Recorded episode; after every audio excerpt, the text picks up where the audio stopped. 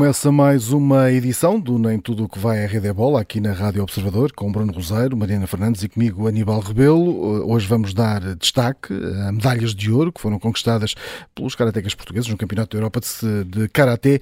Ora, para nos falar sobre essa conquista, vai estar aqui connosco o Diretor Técnico Nacional da Federação, Joaquim Gonçalves. Mas antes, vamos aos nossos destaques.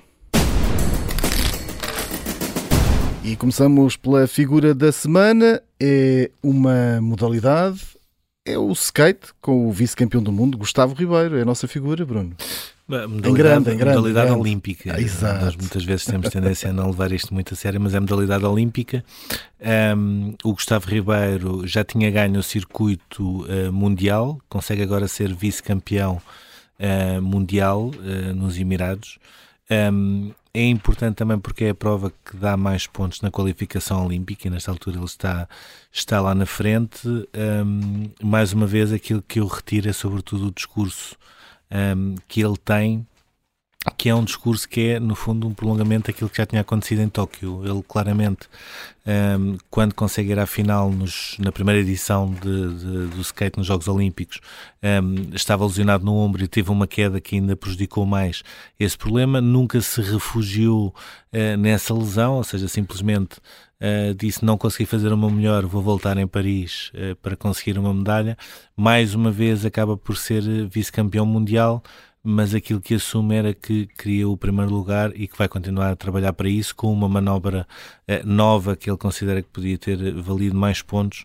Um, Parece-me cada vez mais que está aqui a, a, a perfilar um potencial uh, medalhado em Paris e se em Tóquio conseguimos quatro medalhas, Uh, pelo menos vamos começar a sonhar que, que no é próximo possível. ano que, que, podemos bater essa e ele está, ele está a apostar a, está a apostar as fichas todas está, está a treinar muito no, nos Estados Unidos no fundo não é? Sim, eu acho que eh, aquilo que, que, fica cada vez mais claro é que ele era já candidato às medalhas em Tóquio, não é? Se não fosse, se calhar, se aquela lesão, se não fosse aquela queda também, a forma como as coisas decorreram, se calhar estávamos a falar aqui de forma um bocadinho diferente sobre o Gustavo, e acho que é esse paradigma que, se tudo correr bem até lá, a partir da qualificação está quase assegurada, e se depois em Paris as coisas de facto correrem bem, correrem pelo melhor, eh, ele vai, se calhar, só conquistar aquilo que ficou um bocadinho adiado uh, desde Tóquio. A verdade é que está num momento de forma muito bom, como ficou Uh, provado não só com essa vitória no circuito mundial, como agora no próprio campeonato do mundo, uh, e vai claramente a Paris com esse rótulo de candidato claro uh, a uma medalha, e acho que ele próprio também tem noção disso.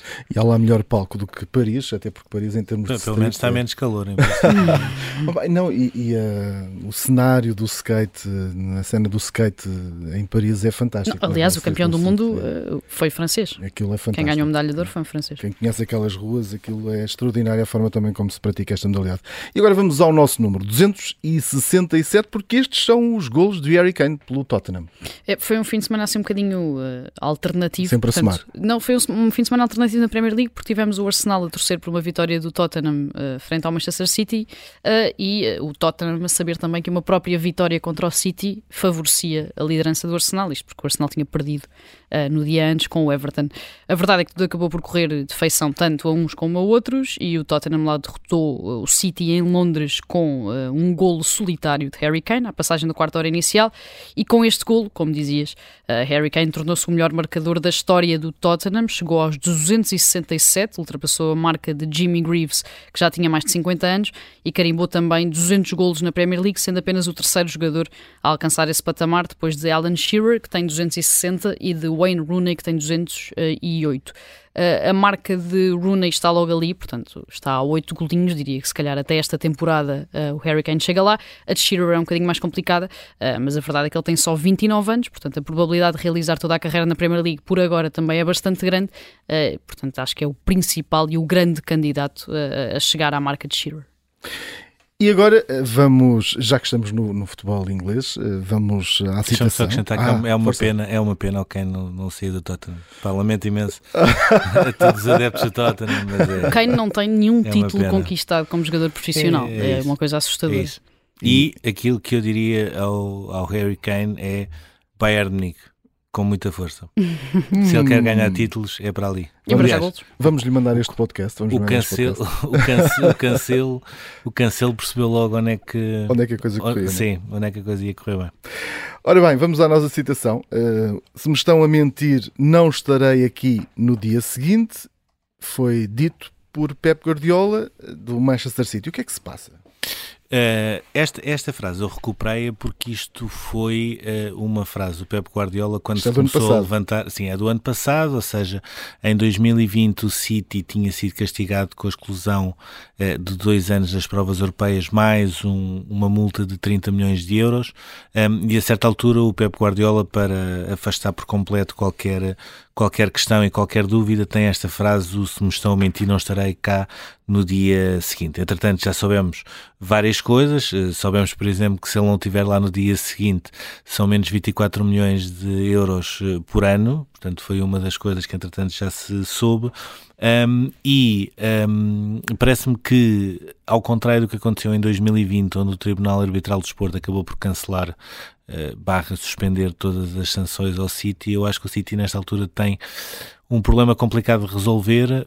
Um, isto, uh, uh, estas acusações da Premier League uh, vão ser avaliadas agora por um comitê independente, mas parece-me cada vez mais que um, a Premier League não vai permitir que aconteça um remake das sanções que acabaram por nunca darem nada em relação ao Manchester City e na minha ótica, entre mais de 100 uh, eh, violações, uh, para mim há uma que é a pior delas todas e que é óbvia, seja no City, seja no Paris Saint-Germain, seja noutros clubes, provavelmente o Newcastle mais tarde ou mais cedo irá acontecer, que é um, aquela, aquela quase tradição de fazer as pessoas tolinhas e de dar um patrocínio a uma porta e achar que uma porta vale 100 milhões de euros e no final uh, o saldo entre receitas uh, e custos acaba por ficar tudo certinho porque uma porta valeu 100 milhões de euros. Isto é uma.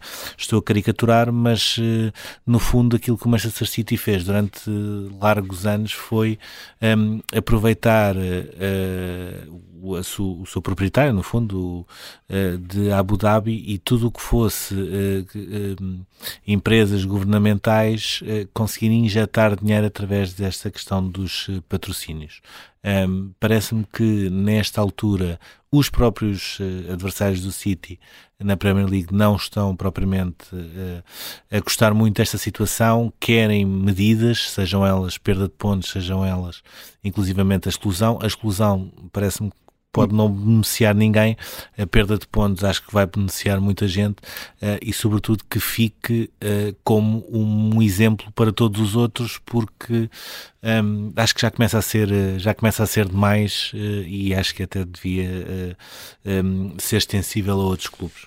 O, o, que me deixa aqui um bocadinho mais, não é desconfortável, mas com esta frase do Guardiola é que se tu percebes isso, nós percebemos isso, toda a gente percebe isso, ele fazer-se aqui também um bocadinho parvo e dizer estão-me a mentir, não estou cá no dia a seguir, acaba por ser um bocadinho ridículo, não é? Porque se toda a gente entende, se toda a gente percebe que alguma coisa ali tem de estar é mal. Bom, é tão bom ter aqueles jogadores todos, não é? Eh, pois, mas, mas, então, mas então que fique com os jogadores, que ganhem os títulos, que não diga este tipo de frases. Se me estão a mentir, vou-me embora no dia seguinte. Para já, porque provavelmente não vai, começa Exato. aqui. E depois, porque ele sabe perfeitamente que lhe estão a mentir, ou então sabe perfeitamente que lhe estão a dizer verdade também desde o dia 1. Portanto, este tipo de frases, quase a, a declarar-se aqui como muito eh, inocente e como a pureza no meio de tudo aquilo que está à volta dele, é um bocadinho absurdo, não é? Toda a gente tem noção, se todos nós temos noção, então ele próprio que lá está dentro e que ganha este tipo de valores também tem de ter noção. E tem tendência a piorar, não é? Agora com estas não, eu acho, eu acho que a posição do Guardiola, uh, para mim, é, é compreensível uh, à luz de uma questão que é, ele sabe que quando isto ficar resolvido ele já não vai estar lá. Uh, é um bocado por aí. Agora, convém também recordar-se que a Juventus um, ehm, também ficou sem títulos muito depois de tudo aquilo que andou a fazer. no Tour, por exemplo, houve N vencedores do Tour que ficaram sem as vitórias muito depois de as terem conseguido. Portanto, vamos ver até que ponto é que o City uh, e o currículo do próprio Guardiola não poderão ser beliscados, partindo do pressuposto que, quando houver uma decisão, acredito que já não estará lá. Sim. Vamos ao nosso marco e já que falamos aqui também, já estavas aí a lançar aí uh, o ciclismo, Ruben Guerreiro a ganhar a volta à Arábia Saudita, Rui Costa a ganhar a volta à Comunidade Valenciana, grandes destaques deste... E a começar bem para, para os ciclistas portugueses, não é? esta, esta época. Sim, está a ser um início de temporada positivo e foi uma semana, foram dias muito positivos para o ciclismo português, com o Ruben Guerreiro a vencer a volta à Arábia Saudita na estreia pela Movistar, o Rui Costa a ganhar a volta à Comunidade Valenciana, que foi também uh, coroada com uma vitória na quinta e na última etapa da prova, sendo que o Ruben Guerreiro, para além de ganhar na Arábia Saudita, também ganhou aquela que é considerada a etapa rainha uh, da competição. Ruben Guerreiro, que começa esta nova vida na Movistar da melhor maneira, que chega ao quarto grande triunfo, digamos assim, da carreira depois dos Nacionais 2017, depois da etapa no Giro 2020 eh, que lhe valeu a camisola de montanha e da conquista no Challenge de Mont Ventoux no ano passado. E o Rui Costa, que aos 36 anos, e é preciso sublinhar também esta parte, chegou à segunda vitória deste início de temporada, depois de já ter conquistado o troféu Calviá na estreia pela Intermarché, portanto tem poucos dias e desde que assinou pela Intermarché já leva dois títulos. Como é que se consegue quase, isto? Quase que nos esquecemos é? que ainda há o João Almeida. Ah. É que o João Almeida ainda vai aparecer. ainda vai agora, não é? Ainda vai aparecer. Não, o João Almeida está guardado para o Giro. Este ano o Giro.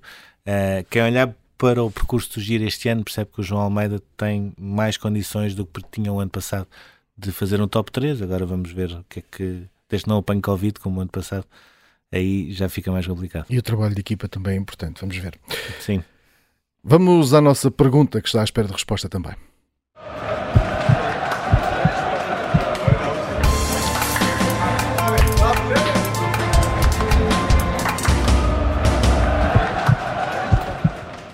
Na terça-feira passada falávamos exatamente deste senhor. Enzo Sim. era a resposta que toda a gente queria do lado do Benfica. Será que sai? Será que não sai? Acabou por sair. Podia ter ficado ou não? Uh, uh, podia, uh, se ele quisesse, podia, e isso foi colocado em cima da mesa, provavelmente, ou mais ou menos à hora em que nós estávamos a ter o nosso programa, estava a ser colocado em cima da mesa para ele poder escolher.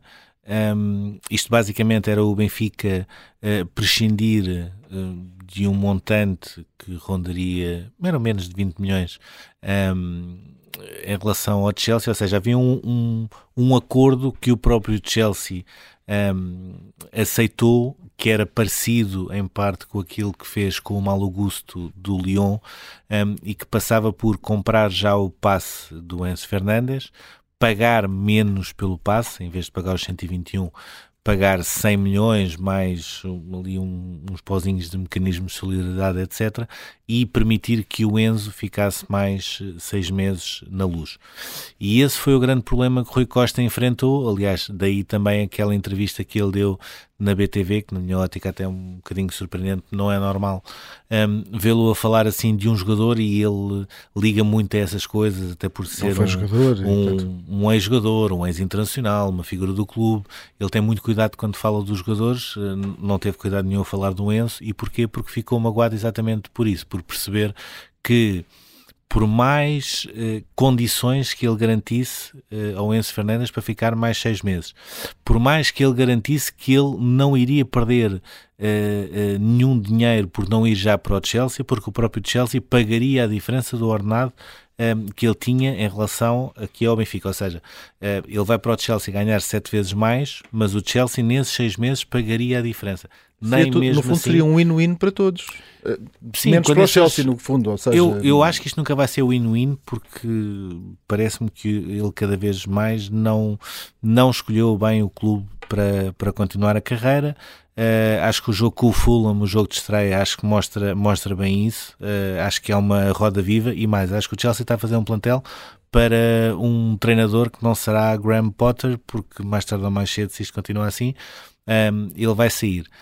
Um, Parece-me, e é o mais curioso para mim, um, Parece-me curioso uh, ver na primeira mensagem de despedida do Enzo Fernandes dizer que não queria que a imprensa manchasse a bonita história que ele fez ao longo de cinco meses e agora perceber-se que uh, foi ele, no fundo, que acabou por manchar na hora da despedida essa história que ele fez, que foi uma história diria quase foi quase um meteorito que passou por aqui, que rendeu muito em termos uh, financeiros, rendeu também em termos desportivos, mas acho que sai por uma porta que poderia ser bem maior do que aquela que sairia.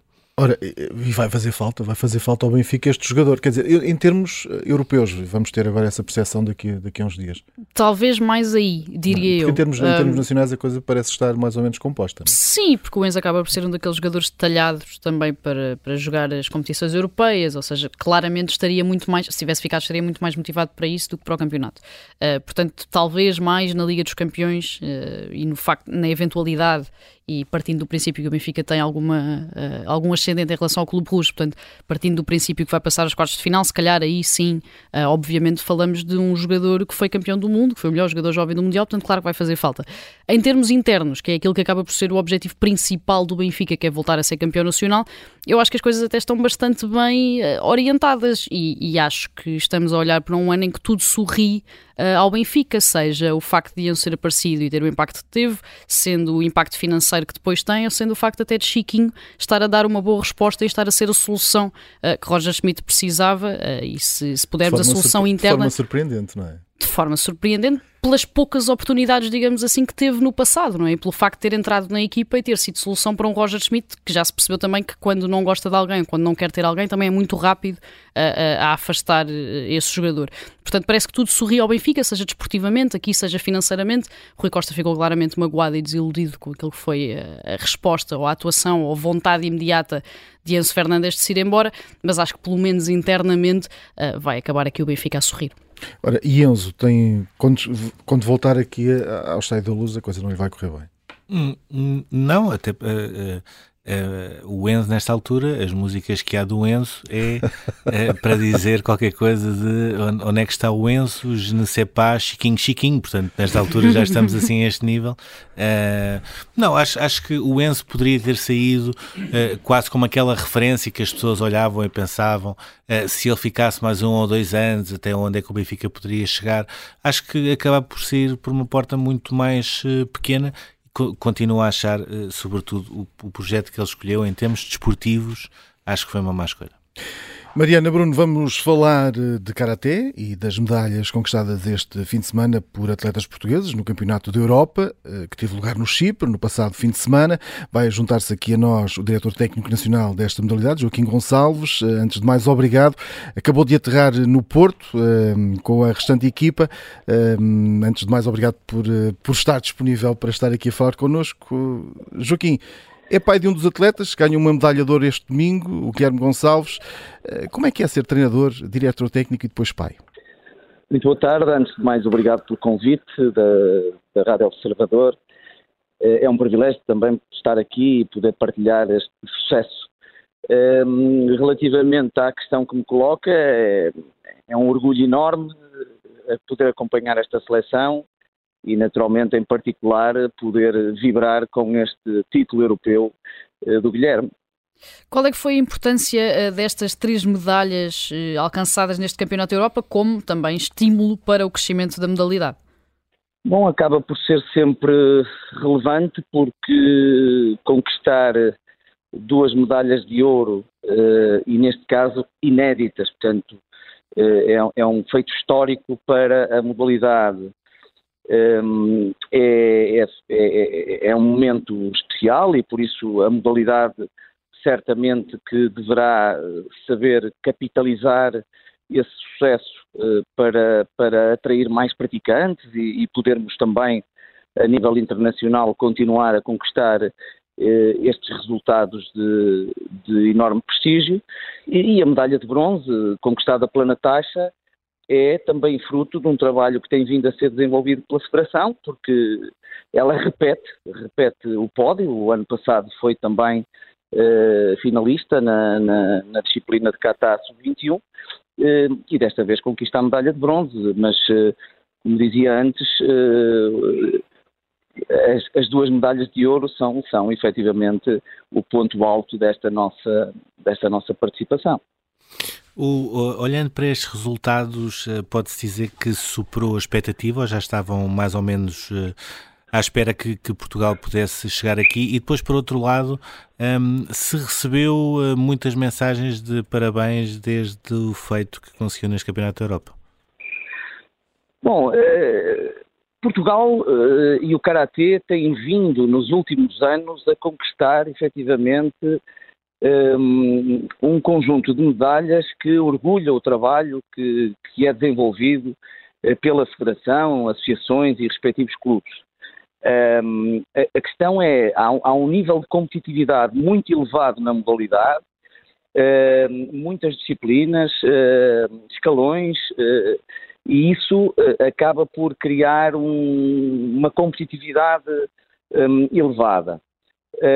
Agora, naturalmente que conquistar estas medalhas num palco onde participam 48 países, mais de 1.100 atletas, é eh, um momento, um momento brilhante para a modalidade eh, e que nós, eh, enquanto federação, desejamos, como, como, como referi também anteriormente, capitalizar todo este sucesso para, para, para benefício da, da própria modalidade. O, o Karaté conseguiu ganhar uma luta de vários anos, esteve uh, nos Jogos de Tóquio como modalidade olímpica, mas entretanto já se sabe que será substituído pelo breakdancing em Paris em 2024. Percebe esta troca, percebe esta aposta ou ficou uh, manifestamente surpreendido? É uma surpresa completa. Em primeiro lugar, porque o Karaté em Tóquio, como todos sabemos, foi um sucesso. Portanto, foi uma modalidade hum, eh, que teve, que foi impactante nos, nos jogos, uh, pelo número de pessoas que assistiram, pelo, pelos países, pela diversidade, pela competitividade e, portanto, uh, acaba por ser uma surpresa. sabemos que nem sempre é, é fácil, enfim, conquistar o, o, apoio de quem decide na, no, no Comitê Olímpico Internacional, mas e foi uma surpresa completa, até porque, repare, sendo os Jogos Olímpicos eh, eh, em Paris, a edição 2024, e, e, uma vez que a França é talvez, a seguir ao Japão, a principal potência mundial na modalidade, foi uma completa surpresa. Portanto, e tem, inclusive, um atleta, eh, portanto, campeão olímpico na edição de, de Tóquio 2020. Uh, agora, acreditamos que isso vai ser corrigido. Aliás, a Federação Mundial está, está, já a trabalhar para que em Los Angeles, em 2028, a modalidade volte a ter o lugar que merece, efetivamente, dado, dado os milhões e milhões de praticantes que tem por esse mundo fora, uh, a qualidade competitiva que, que ostenta, quer em campeonatos eh, continentais, quer também nos mundiais, e, portanto, acreditamos que voltaremos em 2028 e com a força que a modalidade merece. Salientando também que mantemos, no que diz respeito aos Jogos Olímpicos da Juventude, mantemos a nossa integração e, portanto, eh, vamos continuar a apostar, no caso de alguns jovens que estão aqui, nesta, nesta seleção que, que, que nos brindou com estas medalhas, são alguns daqueles que poderão participar agora em Dakar 2026 nos Jogos Olímpicos da Juventude. Falou há pouco de, desse campeão olímpico francês, o Steven da Costa. Ele tem a particularidade de ser filho de um português. Uh, Pergunto-lhe se alguma vez houve a possibilidade dele representar Portugal e não a França, uh, como acontece noutras modalidades, como por exemplo no futebol. Uh, infelizmente nunca tivemos esse privilégio. De facto, ele é um fora de série. como disse bem, ele é filho de, de pai português, ali da zona dos Arcos de Valverde e, portanto, nós nunca tivemos essa oportunidade, porque a França é efetivamente uma potência uh, na modalidade uh, a nível mundial uh, e, portanto, com, com outras condições, com outros recursos a, a, diferentes níveis. E, e, e, isso acredito que foi também sempre um, enfim, um, uma que trouxe uma aproximação maior ao facto do Steven se manter sempre na seleção francesa. Por outro lado, eh, nós, a nível internacional, temos regras muito rígidas e, portanto, se representar eh, uma determinada seleção, uh, depois tem que passar por um processo burocrático para poder, portanto, para além da nacionalidade de outro país, poder representar nas competições internacionais esse mesmo, portanto, outro, outro, outro, outro país. E por isso, como é que eu posso resumir? Gostaríamos muito de ter um Steven da Costa a representar Portugal, mas uh, vamos usufruindo do facto de ter uma, uma costela portuguesa. Em Portugal temos o caso da Patrícia Esparteiro, que ganhou 15 títulos nacionais e que no ano passado, com apenas 27 anos, acabou por uh, deixar o Karaté por considerar que em Portugal uh, não era possível viver do Karaté, ainda para mais tendo em conta este contexto em que novamente, em que voltou a ser, a não ser, aliás, modalidade olímpica. Este é um problema, ou seja, o facto de ainda não ser possível uh, dedicar-se por completo ao Karaté é o que impede também um maior crescimento da modalidade.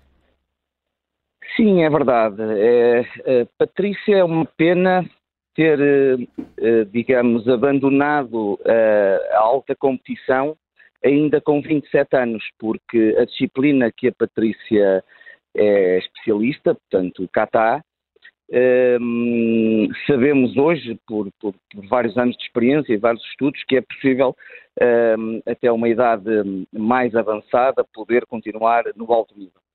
Eh, foi uma surpresa, foi uma decisão pessoal e que ela, que ela tomou, mas eh, também é verdade aquilo que, que, que, estava a questionar, quer dizer, é difícil, é difícil viver da modalidade, da própria modalidade, os apoios são parcos, portanto são, são, são reduzidos, ehm, e, uh, e, a necessidade depois de, de contrabalançar isso com a competitividade de outros uh, uh, adversários que têm efetivamente condições uh, muito melhores do que as nossas, acaba por, por diminuir a, nossa, um, a, nossa, a nossa capacidade de nos prepararmos da, da melhor forma, em termos de disponibilidade, porque em vez de estarmos a treinar, temos que trabalhar ou temos, ou temos que estudar, e a Patrícia acabou por sofrer um bocadinho disso, pesa embora ela tenha, tenha efetuado a sua formação académica, etc., mas prescindiu durante alguns anos do exercício da sua, da sua atividade profissional em detrimento da modalidade,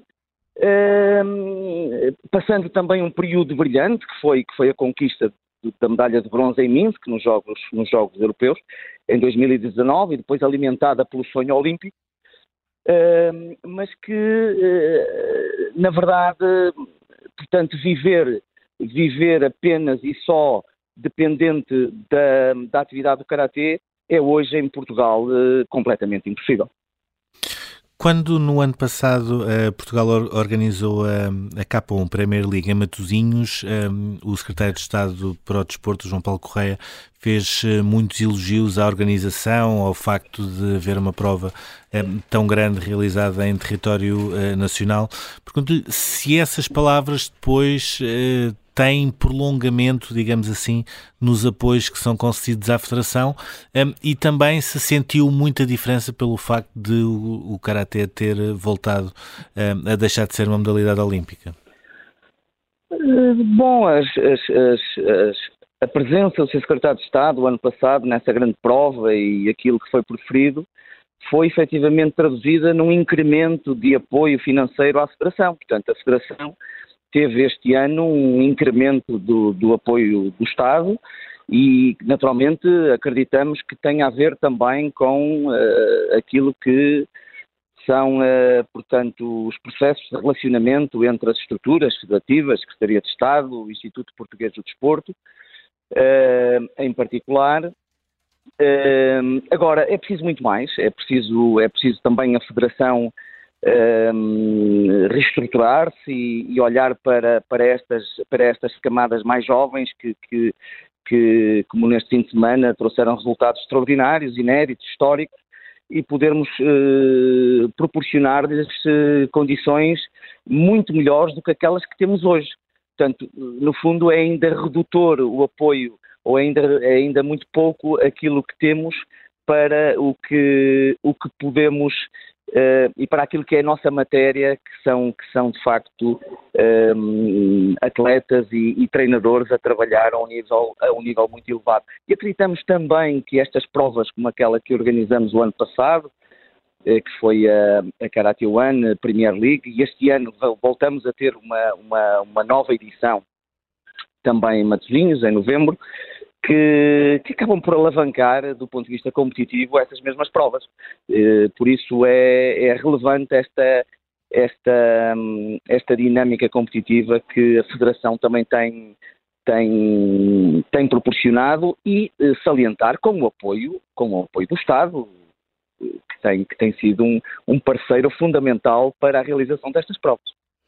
Existe aqui uma, uma comparação uh, algo uh, natural ou simples de se fazer entre o karaté e o judo, uh, por, por serem o tipo de modalidades que são e por estarem sempre também algo ligadas ao desporto escolar. Porquê é que acha que ao longo do tempo o judo acabou por ter alguma evolução, digamos assim, e chegar ao patamar onde está hoje e o, cara, e o karaté ficar sempre um bocadinho pela metade? Bom, eu penso que há aqui alguns aspectos fundamentais para, para isso. Desde logo, o, facto do judo ser desde 1964 modalidade olímpica eh, está efetivamente há décadas eh, com um nível de preparação, de, de, de, rigor, de disciplina estrutural, organizacional, etc., eh, muito maior do que aquele que foi necessário criar na Federação de Karatê. Portanto, para mim, à partida, esse é o primeiro ponto eh, fundamental de, desse desequilíbrio. Um, o segundo é o Karatê eh, tem na sua gênese um, uma criação por estilos e isso tem sido, por um lado, desafiador para o desenvolvimento da modalidade do ponto de vista do praticante, mas por vezes limitadora para a questão mais competitiva, mais mediática, que é aquela questão da, da, da, competição desportiva e que traz resultados e que traz mediatismo e que cria, e que cria sucesso. Uh, ora, hoje a Federação Mundial, as federações continentais, neste caso a europeia, e a Federação Nacional de Karatê, estão uh, exatamente alinhadas para que o Karatê é apenas uh, Portanto, apesar de, de, de, de, conservar os seus estilos, é, é, uma Federação Nacional de Karatê. Portanto, não é o estilo A, nem B, nem C. E, e, esse é o segundo aspecto que eu creio que foi uh, um bloqueador para a expansão ou para uma maior expansão uh, da, da, própria, da própria modalidade. No que diz respeito ao, à, à, questão do, do desporto escolar, eh, há também aqui uma, um trabalho que foi feito pelo Karatê, inclusive no, no, no ano escolar 2017-2018, eh, o Karatê fez parte de um projeto piloto muito interessante, onde tivemos a Direção-Geral de Educação como parceira e aplicamos a atividade em, eh, em quatro escolas nacionais, onde obtivemos resultados extraordinários, à semelhança de mais cinco países que foram também nossos parceiros através de um projeto Erasmus eh, liderado pela, pela modalidade Karate.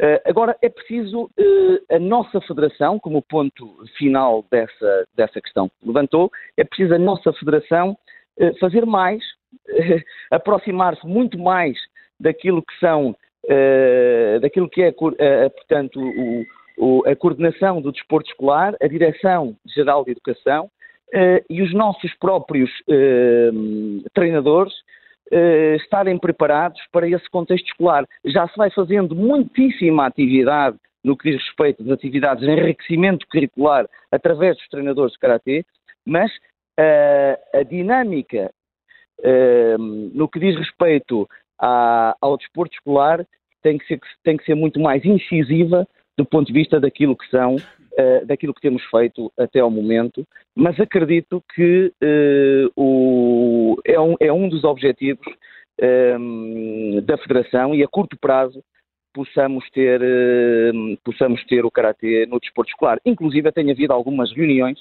com o próprio coordenador Rui Carvalho nesse propósito.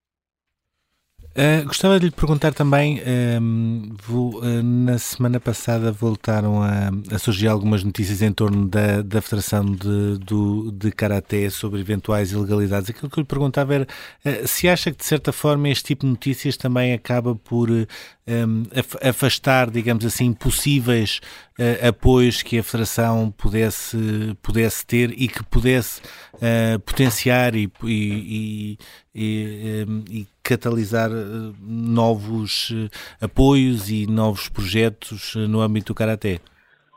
Sim, sem dúvida.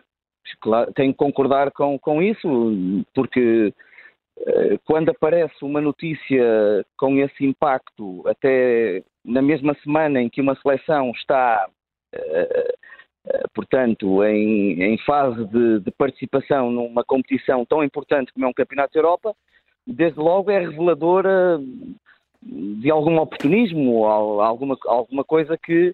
que, que Mas afetou, por exemplo, a preparação?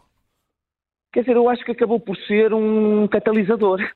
Acabou por ser um, um, uma notícia que juntou, que uniu, que criou um, uma, uma dinâmica de, de, de, maior, de maior relação, de maior união, de maior compromisso eh, entre, entre, entre todos os agentes esportivos, eh, dirigentes, árbitros, eh, portanto, atletas e treinadores. Portanto, isso foi o que nós sentimos.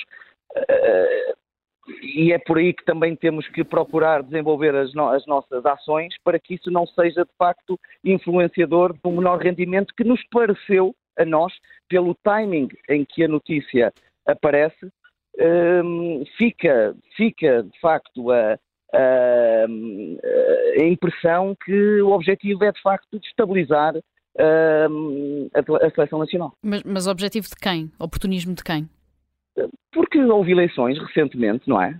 Houve eleições recentemente, eh, portanto, como, como penso que é público, duas listas concorreram à, à Federação, e portanto isto é, é um movimento da lista uh, perdedora, enfim, que se sente sentirão a necessidade de criar este tipo de, de ações.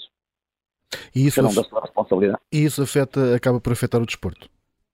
Naturalmente que afeta e muito, não é? Eu penso que este tipo de ações devem ser uh, discutidas, analisadas uh, e, e, levadas a bom porto nos locais próprios. E os, os locais próprios a Federação tem-nos, uh, nomeadamente as Assembleias Gerais, são exatamente espaços onde se pode discutir uma série de, de questões. Agora, aquilo que é levantado na notícia, como todos nós vimos, epá, são, são, são, são uh, coisas que não que têm que ser provadas, portanto, eu desconheço por completo, até porque a minha, a minha posição uh, enquanto diretor técnico, enfim, está uh, distanciada de, todo, de toda essa polémica, mas não deixa de ser, de passar-se uma imagem de alguma turbulência, de algum, de algum negativismo que prejudica, prejudica, prejudica a modalidade, a imagem da modalidade, cria uh, um impacto negativo nas instâncias da tutela, uh, nas empresas que potencialmente possam ser uh, também nossas parceiras e, e, e patrocinadores, e isso é negativo. Portanto, naturalmente que não, não traz nada de benéfico todo este, todo, todo, todo, toda aquela informação que nós, que nós uh, assistimos. Muito obrigado, Joaquim Gonçalves, por eh, ter estado connosco, por nos ter também contado aquilo que aconteceu agora neste, nestes campeonatos da Europa de Karaté que se realizaram no, no Chipre. Termina agora este Nem Tudo o que vai à rede é bola. Daqui a pouco pode ser ouvido em podcast em observador.pt.